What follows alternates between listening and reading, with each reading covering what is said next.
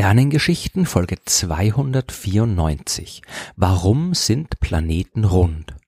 In der letzten Folge der Sternengeschichten habe ich vom arabischen Gelehrten Al-Biruni erzählt und seiner sehr exakten Messung der Größe der Erdkugel vor mehr als tausend Jahren. Dass die Erde eine Kugel ist, das wusste man da aber schon viel länger. Aber warum ist sie eine Kugel? Und wieso sind andere Himmelskörper wie zum Beispiel viele Asteroiden nicht rund? Um das zu verstehen, müssen wir uns zuerst mal damit beschäftigen, wie Planeten überhaupt entstehen. Das ist natürlich ein Thema, das viel zu umfangreich für eine einzige Sternengeschichtenfolge ist. Ich werde es daher auch nicht im Detail erklären, sondern mich auf die für die Form der Planeten relevanten Teile konzentrieren. Ganz vereinfacht gesagt, fängt alles an mit einer riesen Molekülwolke, also einer gigantischen interstellaren Gaswolke, die fast komplett aus Wasserstoff besteht, aber auch einen Schwung anderer Elemente enthält. Die Wolke, aus der unser Sonnensystem entstanden ist, die hatte vermutlich einen Durchmesser von 65 Lichtjahren. Die ganzen Teilchen dieser Gaswolke, die bewegen sich aufgrund ihrer Bewegungsenergie mehr oder weniger zufällig hin und her. Wenn das schon alles wäre, dann würde sich so eine Wolke im Laufe der Zeit immer weiter ausbreiten und verdünnen, bis sie quasi komplett verschwunden ist. Aber da ist ja dann auch noch die Gravitation. Die ist überall und sie ist der Grund, warum es so etwas wie Planeten überhaupt gibt. Denn die gesamte Masse aller Teilchen in der Wolke übt eine Gravitationskraft aus, die sie zusammenhält. Umso fester, je größer die Masse ist. Und wenn die Masse eine bestimmte Grenzmasse übersteigt, dann passieren interessante Dinge. Diese Grenze wird das Jeans-Kriterium beziehungsweise die Jeansmasse genannt und hat übrigens nichts mit der Jeanshose zu tun, sondern dem englischen Astronomen James Jeans, der das Anfang des 20. Jahrhunderts entdeckt hat. Ist die Masse der Wolke größer als die Jeansmasse, dann ist ihre Gravitationskraft stärker als die Kraft der sich bewegenden Teilchen. Die Wolke kann also unter ihrer eigenen Gravitationskraft in sich zusammenfallen und genau das tut sie dann auch normalerweise aber nicht die gesamte Wolke.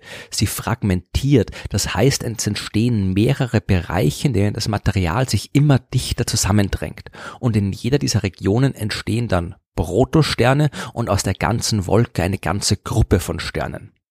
Und jetzt kommt die Drehimpulserhaltung ins Spiel und die Prozesse, über die ich ja im Detail schon in Folge 238 gesprochen habe. Ohne Drehimpulserhaltung würde das ganze Zeug aus der Wolke ja einfach in sich zusammenfallen, bis am Ende nur ein Stern da ist und sonst nichts. Aber weil sich eben all die Teilchen bewegen, fallen sie nicht in exakt gerader Linie auf den sich bildenden Stern, sondern sie bewegen sich auch noch ein bisschen um den Protostern herum. Das führt dazu, dass sich um den Stern eine rotierende Scheibe aus Material bildet. Und damit sind wir jetzt schon fast bei dem Planeten. Diese Scheibe ist voll mit Gas und Staub. Diese Teilchen stoßen immer wieder zusammen. Manchmal prallen die dabei voneinander ab, manchmal verbinden sie sich aber auch und werden größer. Diese größeren Objekte kollidieren ebenfalls und je nachdem zerbröseln sie dabei wieder zu kleineren Objekten oder werden noch größer. Irgendwann werden manche dieser sogenannten Planetesimale so groß, dass sie mit ihrer eigenen Gravitationskraft einen merkbaren Einfluss auf ihre Umgebung ausüben. Sie ziehen dann noch mehr Zeug an und wachsen noch schneller. Und auch bei diesem Wachstum gibt es einen Punkt, an dem die Dinge interessant werden. Es wäre ja überraschend, wenn sich bei all diesen chaotischen Kollisionen die Planetesimale zufällig so anordnen würden, dass am Ende ein großer kugelförmiger Planet entsteht.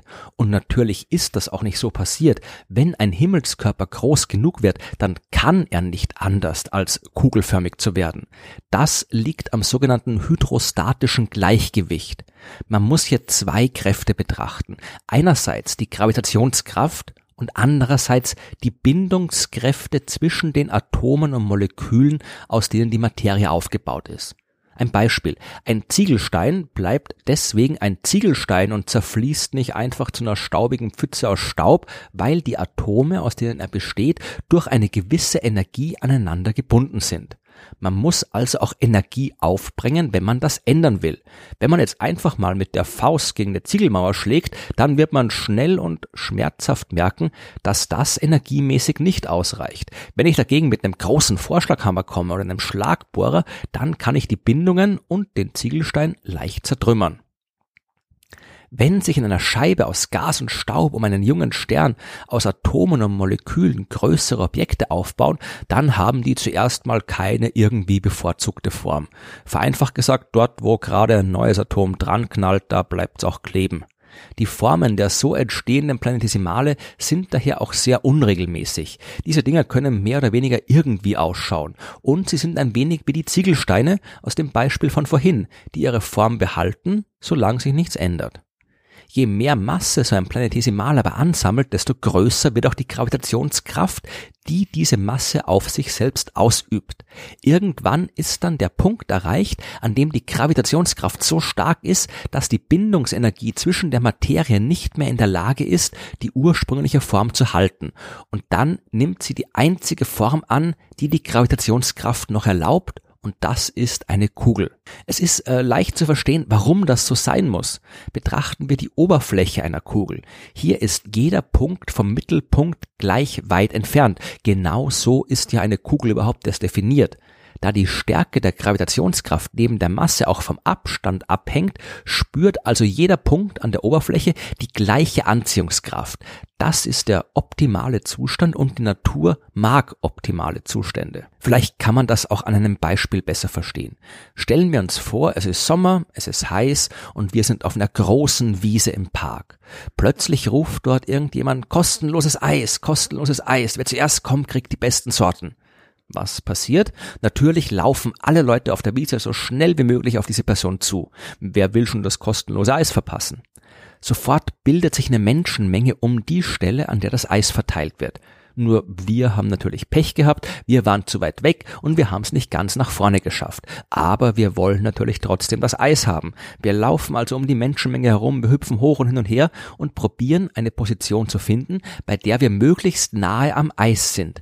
Egal aus welcher Richtung wir ursprünglich gekommen sind. Wir werden so lange um die Menschenmenge rumlaufen, bis wir diese optimale Position gefunden haben. Also die Position, bei der wir uns sicher sind, dass dort nicht mehr Menschen vor uns stehen, stehen als irgendwo anders. Und wenn wir jetzt davon ausgehen, dass alle anderen Leute auf der Wiese das genauso tun, dann entsteht ganz automatisch eine Reihe von Kreisen um das Eis herum. Denn nur ein Kreis stellt sicher, dass alle gleich weit vom Mittelpunkt, also dem Ort, wo es das Eis gibt, entfernt sind. Wenn da schon 100 Leute im Kreis um das Eis herumstehen, dann kämen die nächsten 100 Leute sicher nicht auf die Idee, einfach außen an diesem Kreis eine lange Schlange zu bilden. Denn die Leute in der Schlange, die kämen erst dann an die Reihe, wenn alle aus den Kreisen und diejenigen vor ihnen in der Schlange dran waren. Viel besser für alle ist es, ebenfalls einen Kreis außen herum um die Menschenmenge zu bilden. Dann haben alle die gleiche Chance aufs Eis. Aber weg vom Eis und zurück zu den Planeten. Hier funktioniert das genauso. Nur ist es hier nicht die Anziehungskraft des köstlichen Eises, das die Form bestimmt, sondern die Anziehungskraft der Gravitation und es sind nicht Menschen, sondern Atome, die sich bewegen.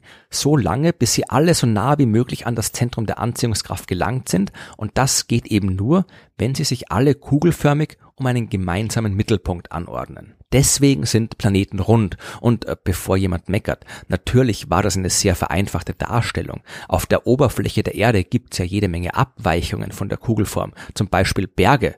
Aber die gibt's nur, weil die einerseits klein genug sind und andererseits aus einem Material, das starke Bindungskräfte hat. So stark, dass es gerade noch ausreicht, um der Anziehungskraft der Erde zu widerstehen. Wären die Berge höher und damit massereicher, dann würde aber selbst das nicht mehr helfen. Dann würden sie durch die Eigengravitation der Erde in den Planeten sinken und schrumpfen. Und es geht auch nur, weil sie aus Gestein sind und nicht zum Beispiel irgendwie aus Wackelpudding oder Wasser, ja. Die Berge auf der Erde, die sind mehr oder weniger fast so hoch, wie sie sein können.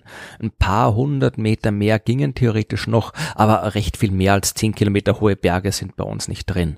Und zehn Kilometer sind relativ wenig verglichen mit den 6371 Kilometern des Erddurchmessers. Aus Sicht des Planeten fallen die Berge gar nicht auf. Die Oberfläche ist quasi spiegelglatt. Natürlich gibt's noch weitere Details, die die Sache komplizierter machen. Die Rotation eines Planeten und die dadurch erzeugten Fliehkräfte wirken der Gravitationskraft ebenfalls entgegen, was zu Abweichungen von der Kugelform führt.